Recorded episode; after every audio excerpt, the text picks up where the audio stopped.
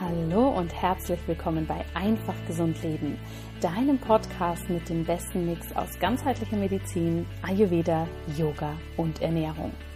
Mein Name ist Dr. Jana Scharfenberg und ich freue mich sehr, dass du heute hier wieder mit dabei bist. Ich hoffe von Herzen, es geht dir gut. Ich hoffe von Herzen, dass du den Sommer genießt, dass du schon im Urlaub warst oder gerade bist. Und wenn du die letzten Episoden angehört hast, dann hast du ja vielleicht mitbekommen, dass wir hier aktuell den Spieß umdrehen und im Sommer jetzt einmal dafür sorgen, dass du mich noch mal besser kennenlernen kannst, indem ich dir spannende Interviews, die ich einmal für andere Podcasts geben dürfte, hier in dem Podcast bereitstellen. Und heute gibt es eine Premiere, denn ich gebe dir hier ein Interview rein, was ich auf Englisch führen durfte, und zwar mit meiner Mastermind-Kollegin Jennifer Longmore, die sich sehr für ganzheitlichen Businessaufbau einsetzt und die sich vor allem spezialisiert hat auf Personen, die ein Unternehmen führen, was siebenstellige Umsätze macht. Und das ist ein Thema, über was ich gar nicht so viel im Podcast spreche, denn ich bin hier, um deine Gesundheit in die Fülle zu bringen, um dir zu zeigen, wie du einfach gesund leben kannst. Aber natürlich ist das Ganze auch ein ganzheitliches und nachhaltiges Unternehmen, was dementsprechend natürlich auch Umsätze kreiert, von dem wiederum mein großartiges Team und ich leben. Und ja, diese Umsätze sind auch im siebenstelligen Bereich. Da bin ich sehr stolz drauf, dass wir ein so nachhaltig gesundes Business haben aufbauen können über die letzten Jahre. Und darüber spreche ich heute in dieser Folge. Denn die Folge heißt The Seven Figure Club. Creating a Seven-Figure Online Medical Business. Dazu hat Jennifer Longmore mich interviewt. Wir machen das Ganze auf Englisch, denn sie sitzt in den USA und ich lade dich ein, hier einfach mal einzutauchen, wenn dieses Thema spannend ist für dich und wenn du das natürlich auch gerne mal hören möchtest, wie meine Einstellung zum Businessaufbau, zum Thema Millionenumsatz und so weiter ist. Ja, ich weiß, das Interview ist auf Englisch. Das heißt, wenn du es nicht ganz so gut verstehst, dann tut mir das an dieser Stelle natürlich sehr leid. Wir haben hier kein Transkript angefertigt, da das natürlich ähm, eine Folge von Jennifer ist. Aber wie gesagt, wir haben sonst noch über 260 weitere Episoden und sonst darfst du da gerne auf etwas anderes zurückgreifen. Jetzt wünsche ich dir viel Freude mit dem ganz anderen Einblick in mein Unternehmen. Welcome back, everyone, to the Seven Figure Club podcast. I am your host, Jennifer Longmore, as you know, and I'm excited to introduce you to Dr. Janna Scharfenberg. She is a medical doctor, expert for holistic health, entrepreneur, and founder of one of the leading online academies for Ayurveda and health. So she is all about creating healthier work circumstances for medical doctors and supporting them in creating their own medical online business, which is huge. And we are going to dive right in to talk about how she created a seven figure business and how maybe her story can inspire you. Plus, of course, the work that she does and how you can stay in touch with her. So, welcome to the podcast. Yay! Hi, Jennifer. Thank you so much for having me. It's so exciting for me to talk about these things in English and also, you know, talk about more the business side because normally I'm always invited to be the health expert. So, this is also amazing for me to chat with you about these things. Yeah, I love that. So the the work that you're doing, you're usually speaking like you're educating people in German, or do you have. English speaking or like other languages, or is it just all in German? Well, I would say my overall business is in German, but of course, if I have, you know, the occasional one-on-one client, then of course it's also good in English. Um, I'm always thinking about shifting to English as well, but you know, my credo is uh, as long as not the whole German-speaking area is healthy and happy and knows about Ayurveda, my mission is not done there. So at the moment, I don't see the the point for me personally why I should shift that because yeah, there's still so many opportunities and potential clients that I like to stay with my own language. Mm.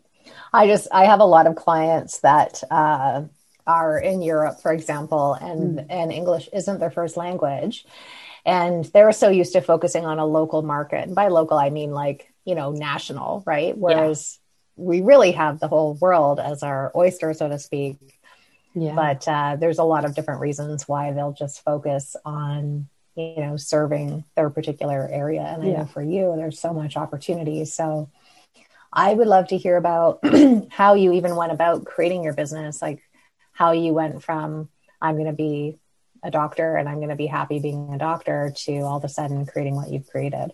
Yeah. So, you know, when I finished school before entering university, I had this kind of idea in my head what medical doctors are doing and how they work nowadays. I had this idea that they educate their patients, that they have a lot of time, that they know so much about the preventive care, nutrition, and all these good things. And once I was in med school, um, yeah, I got proven wrong pretty quick. And I was sitting there like, oh, okay, it's super interesting, you know, to learn about all these different um, pathologies going on in the body and how we can fix them, uh, how we do that with modern medicine.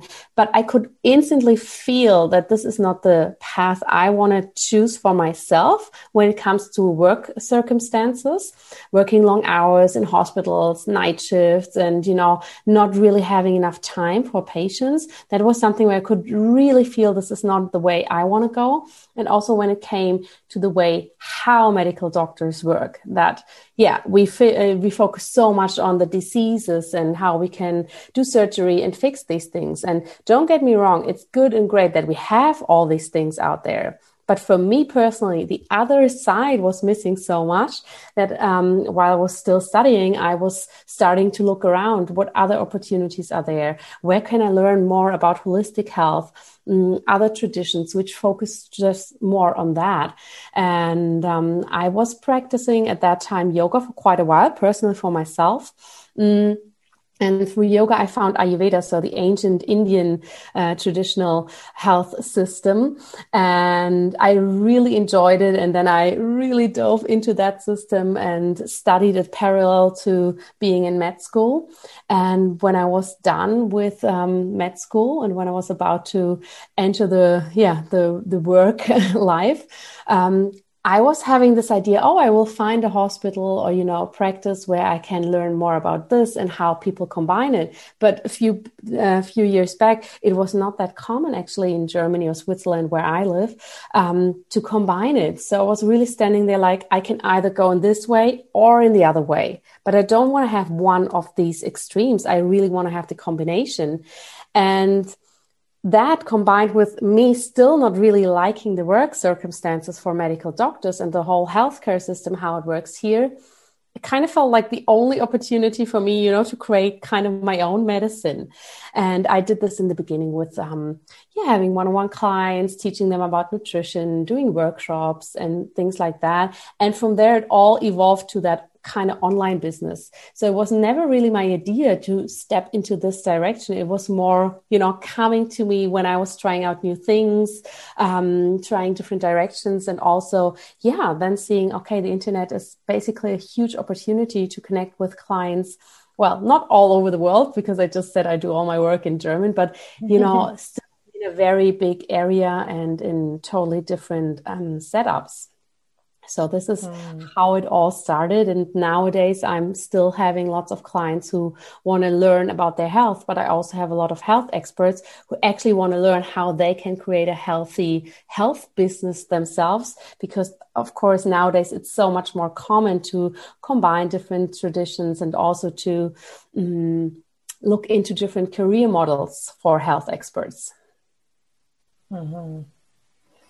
Wow, that's amazing. I love that you innovated that, right? Because it, it is confusing when you, I know for me as well, when I went to university, right? You, you're kind of thinking you're going to be on a path and there's ideology and then there's reality. And yeah. there can be a cognitive dissonance for a little bit, right? It's like, oh, okay, this yeah. was my idea of what I was going to leave university doing. And this is the reality. And how do I merge the two? Yeah, and, uh, absolutely. Uh, it can be very disillusioning, right? I think the same is true for like police officers, for example. They go in because mm-hmm. they want to make a difference in the world and they get in and go, oh wow, what what is this world, right? Or doctor, yeah. like doctors, of course, and nurses and so on. So uh, definitely feel you on that. So so at some point you evolved your business model to be what it is now. Mm-hmm. And mm-hmm. maybe you could share with us what your actual business model is, and then we'll kind of unpack how you were able to scale that to seven figures. Yeah. So it was actually evolving pretty organically. So I had these one-on-one clients, and then at one point I felt, oh, I cannot take on more one-on-one clients. Uh, there's just not enough time in the day. So how about I start with group programs? Then I started that, and then I saw that more doctors were interested in, you know, learning more about Ayurveda in a modern approach and also um, online. So in an e-learning base, or what we call nowadays online courses. Um, so I really saw an opportunity there and started with uh, certification programs for other health experts, how they can integrate Ayurveda and holistic health um, knowledge into their already existing practices uh, or expertise. So this was the first core offer I kind of created out of, you know, doing a little bit of work here, trying out something there. And it's still one of my biggest courses I have, this yearly certification program. Of course, now it looks totally totally different than a few um, years back. And out of this um, core offer, I kind of evolved to other offers. So one is more the business side of health that I also teach, you know, the practical business things that come with um, being a medical doctor and teaching things online, because there are a few other things we have to weave in when it comes to, you know, um, not only the logistics, but also what we can do online, what we are not allowed to do online. And also, of course, what um, you probably see in all your clients as well. The mindset part is also uh, pretty big for medical doctors when it comes to that they uh, create their own offers, how to price them, and all these kind of things. And the third part I have is a yearly membership, um, which is called Ayurveda for Life. So this is more for um, um, people who are interested to stay healthy and who are not there yet to do a certification program or who don't need the business part. They basically go or are invited in this program that they can, you know, create their own healthy lifestyle. And these three offers are basically all running parallel. They ha- I have a lot of crossovers when it comes to the clients. And of course, they also uh, can be seen that they are built on each other. So first of all, you're interested in a healthy lifestyle. Then you maybe, uh, the next step would be that you would like to get certified. And then probably you think about how can I build, you know, my own business out of that. Mm, so they all now weave beautifully into each other. And that was also for me the biggest shift that I could see. Ah, how can I integrate them, you know, into one kind of flow of offers instead of doing something a little bit here and there and over there and having it a little bit chaotic in the beginning. mm. well, what I love about that too is that it, it all makes sense. You know, sometimes people can create a hybrid business model. And mm-hmm. it and you kind of step in as the consumer going what what's going on? Where do i start? What is this business actually going to do for me? I think the path is pretty clear because the overarching energy is around ayurveda right? And then it's just a matter of which stream you want to focus on within what you have to offer. So I'm curious to hear from you because I've spoken with, of course, many other seven and eight figure earners, and they'll talk about how they kind of just have to pick a ship. They can't have a bunch of life rafts. Yeah. You got to pick the cruise liner and what's what's going to be on the cruise liner. You can't be having like all of a sudden now you're offering yoga certification and, and all these things are great compliments to what you're doing. But as soon as you start getting into too many offers, it can really be confusing to the consumer and it also can burn out our teams of course when they're mm-hmm. they're like where you know where am i storing this information in dropbox? So when you think of the outer shifts that you needed to make at some point it would have be, been apparent to you like oh this particular way of doing things isn't sustainable. So what do you what do you feel were your biggest outer shifts that you made in your business so that you could scale to where you're at I think you actually probably described my situation pretty well because, you know, before I was concentrating on these three core offers and also giving these three core offers kind of also um, a priority range that the certification, this is like, you know, the program we are all focusing on. And the other two are going alongside and we do cross sells or down sells or whatever into these programs. But before I realized I have to pick, you know, one big ship and then have kind of, as you said, maybe one or two smaller ones. I had so many other offers. I was still having like private clients for one on ones. I was still doing, you know, speaking engagements here and there, traveling around like crazy, still doing like smaller offers. And I had this, I would say, this mindset pretty long that I still wanted to serve everybody. You know, I'm a doctor. I can help everybody which of course is not true. And also, um, when it comes to looking deeper into that, it's also not, you know, my job to help everybody because I was still trying to teach people about nutrition and then have a week here where we have a tiny offer. And yeah, it was just costing so much energy. And I would say two years ago, I really cut the cord and said, okay, I only focus on the big program and the two which are so nicely um, running parallel. Um, and that really helped when it came to energy, when it came to, you know, um, creating a, a bigger revenue, and also when it came to my focus.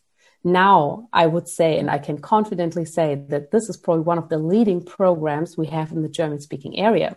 But if I'm totally honest here, a few years ago, I think it was still a good program, but you know, not my whole heart and blood, sweat, and tears and energy was in it because I was still focusing on so many other things that I would say it's okay. But now I would definitely say it's one of the best because so much focus goes into that as well. I'm so glad you shared this because as you're sharing this, it occurs to me, and myself included, just how many of us get into that, right? In the spirit of wanting to help a lot of people, we actually aren't all in on any of our offers. And I'd love to hear your opinion as to why you think so many entrepreneurs don't just go all in on their core mm. offers.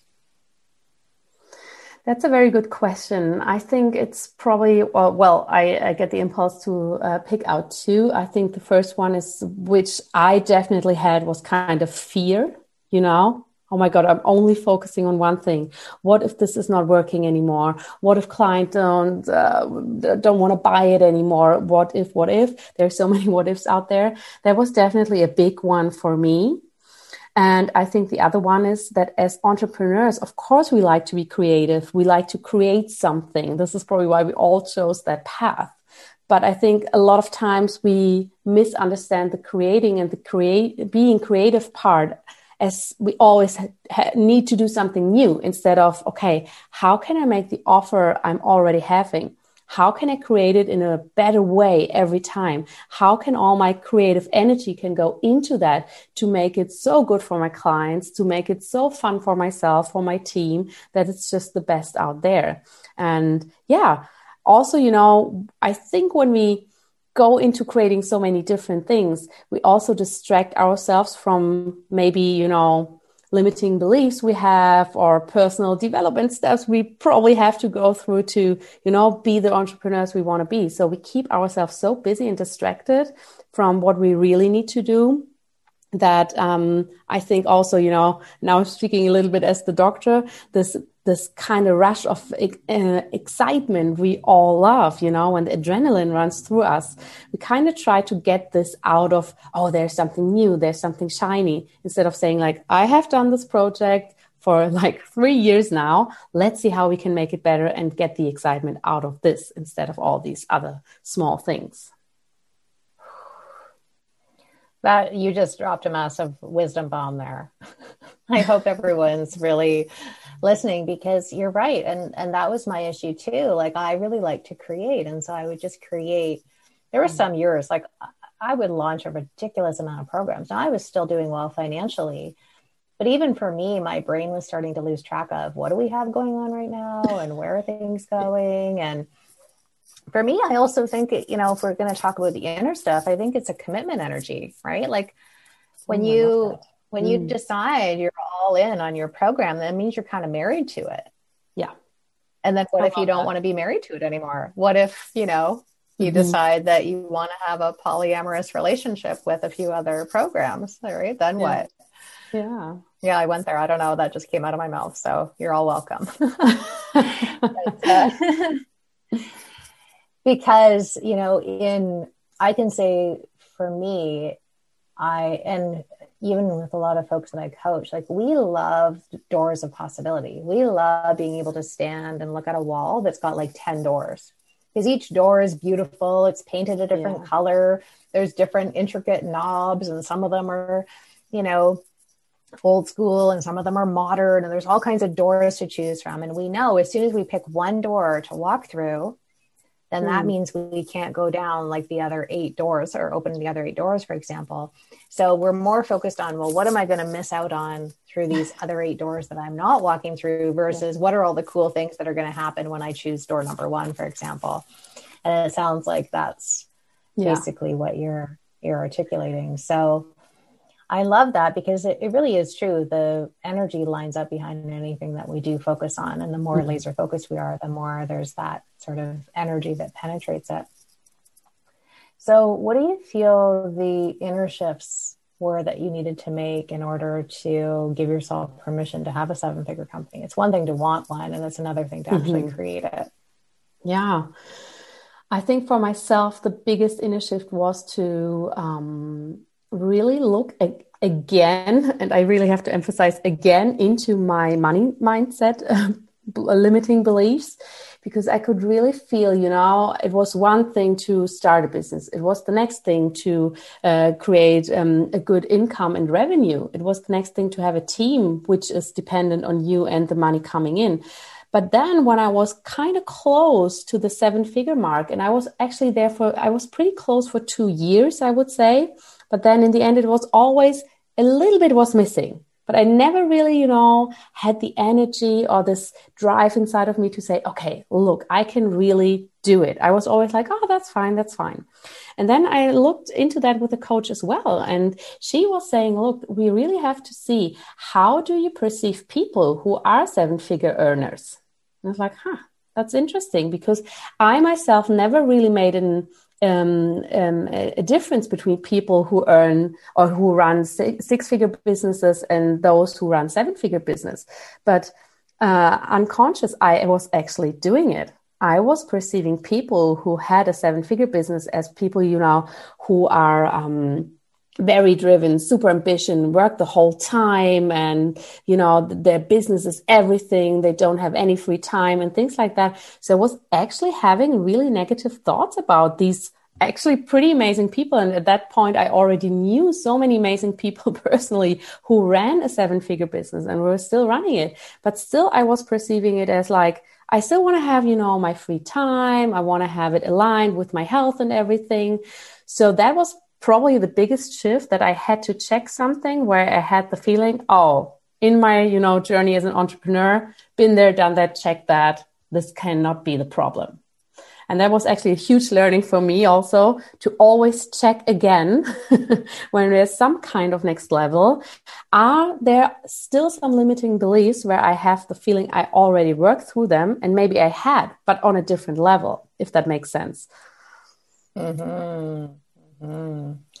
I'm so glad you shared that because I can say that for myself too. Like you can deal with stuff, but as soon as you hit your next money ceiling, yeah, that same stuff can appear. It just looks different.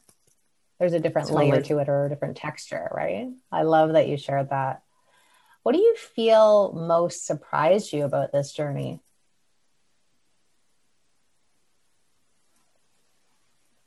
Um, I know I'm asking all the hard hitting questions. Yeah, I love your questions. I'm a hard hitting journalist. what I have to say, um, it, it, surprised me now, you know, from my perspective now, that um, running or creating a seven figure business, that it's doable for somebody like me, because, you know, I'm with the background of health, I have never learned anything about business. It's not that I grew up in a very entrepreneurial space. So all this world seemed so far away from, uh, from me a few years ago so that it's actually doable. I think, or I still find that very surprising. Um, how quick this path can be if you're in your own flow, if you're in balance, if you're really having your mission, your big why, and all these kind of things. Um, and also in the end, I think, you know, I was always thinking about people who have seven figure businesses that these are like very glamorous people or very, you know, special people. But now that I see myself running a seven figure business and knowing so many people who do that, and they are all so normal, still living, you know, in their normal apartments, wearing normal clothes and all these things. That is also surprising for me when, you know, when I check with my beliefs I had around that. So, yeah, I, I, I would say these three things, even if they're uh-huh. all pretty different, um, yeah, were big surprises to me. Mm-hmm. I can see that. I remember thinking like I, it, I didn't even know as a public servant that having a business was even in my it, it had never occurred to me that I would even be a business owner. And I share that because I hear from a lot of people they'll say I don't know what I'm doing. I I don't have any business training and it's like well none of us do. None mm-hmm. of us mm-hmm. have training in business when we get into business. Yeah. Even people that go and get an MBA or an undergrad in business will find that the real world is very different than what they were learning in the classroom.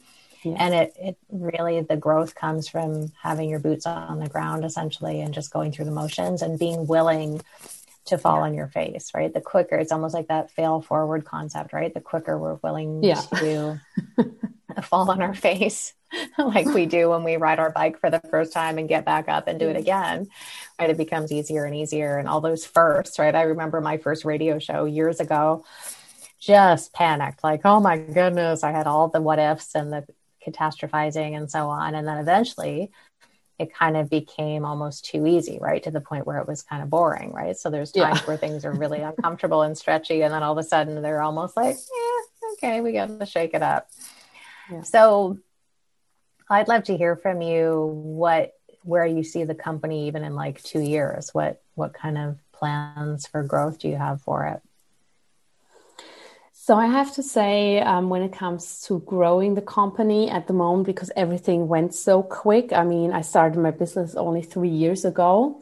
Um, this year, I'm focusing on growth, but more on the inner growth. That means, you know, having a better mm. team structure. Um, what else do we need to have in place? Because at the moment, it feels a bit like, you know, we came here with ease, but we also kind of used a lot of duct tape. Like, oh yeah, we fixed this on the go. And now now I have the feeling, okay, now we need a few more processes to have um, this in a sustainable way. So this year for me, I still want to have, of course, this revenue, and I think it's totally doable. We are already halfway there. So, um, but now it's like having the inner growth also as a team, because lots of my team members, they have been with me, um, maybe not from the start, but after a year. So they also went this pretty quick way from having like um, a revenue of uh, 100K and now to having it uh, in a in a seven figure range.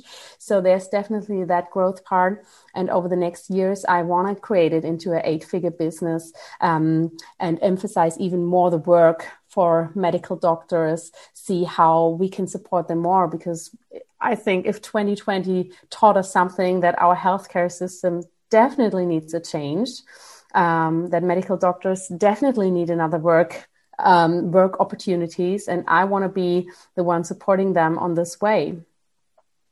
Mm. Wow, I love that.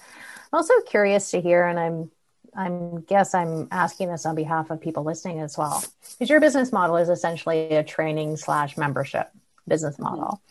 Yeah.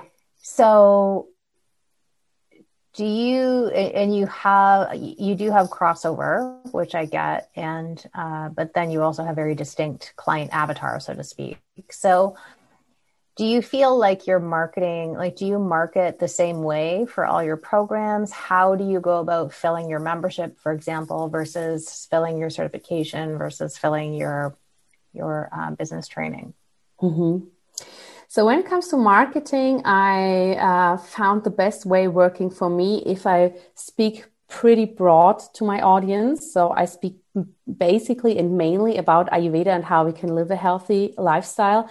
And then um, very intuitively on one hand and also of course when it comes to strategy i infuse it with look and i also show you how you can do that.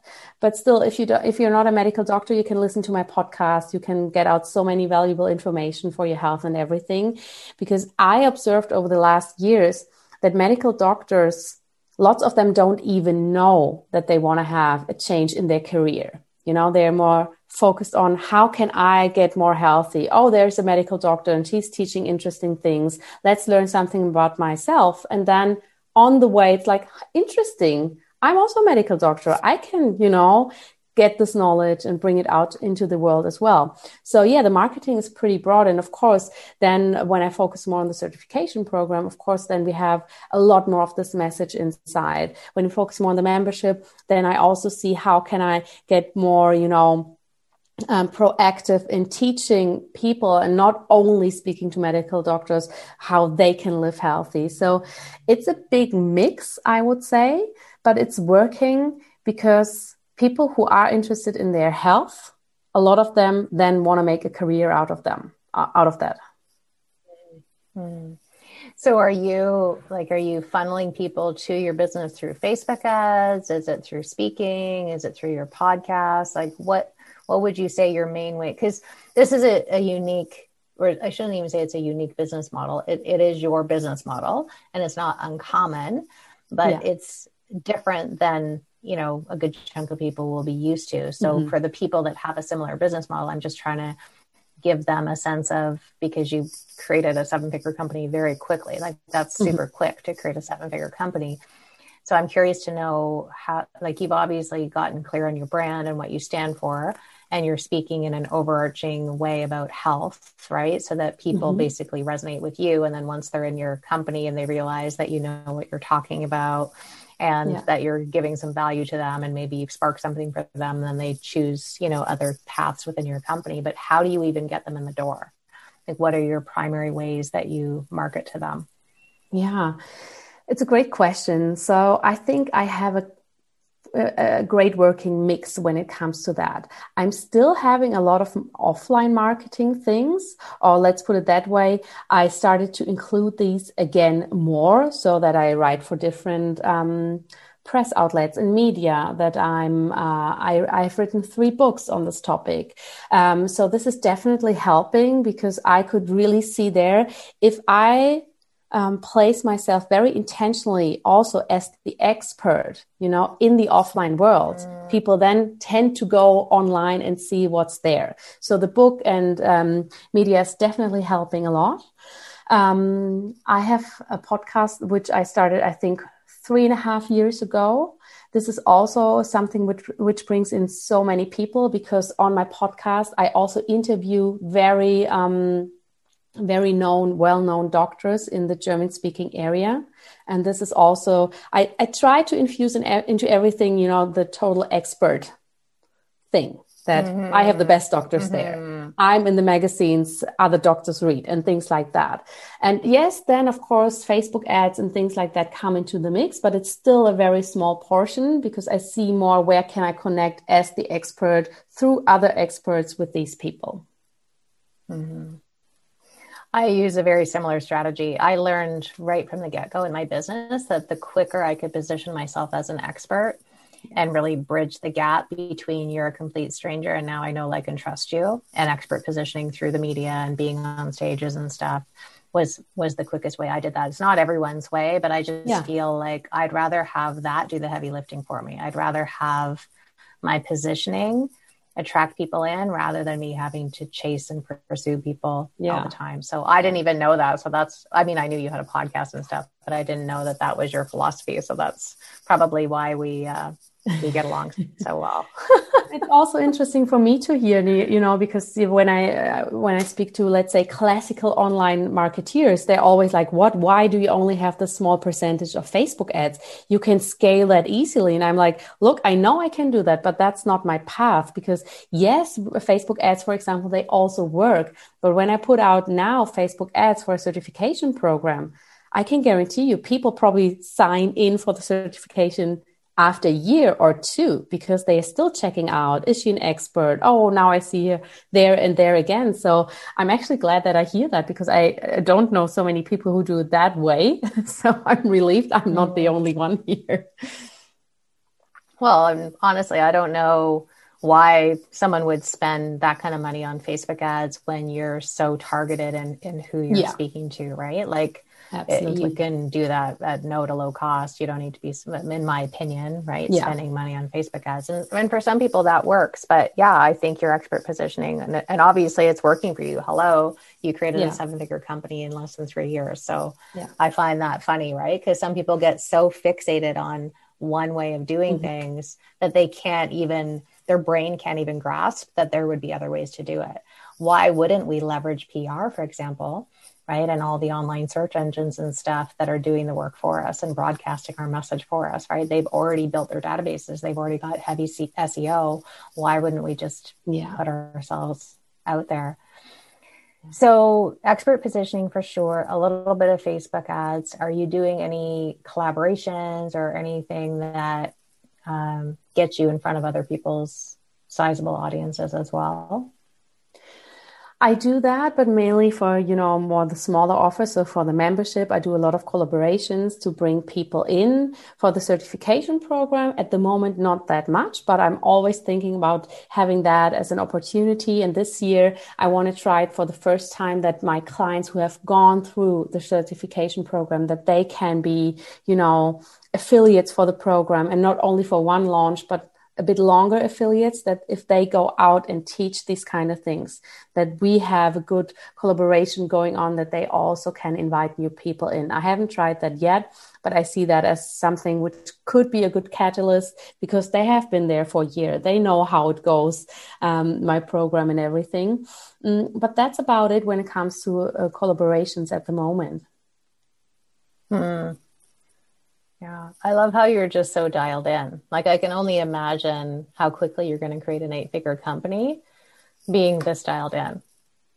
Thank you especially if you're clearing out the duct tape, right? I love, I like literally did a spit take when you said that because I, it brings back memories. And, and I'm sure there's a ton of duct tape in my business that I'm only going to find when I do spring cleaning. And I'm like, where did that duct tape come from? Oh my goodness, we need to get some solid like drywall up here and some paint and some, you know, yeah. I love that. That's amazing.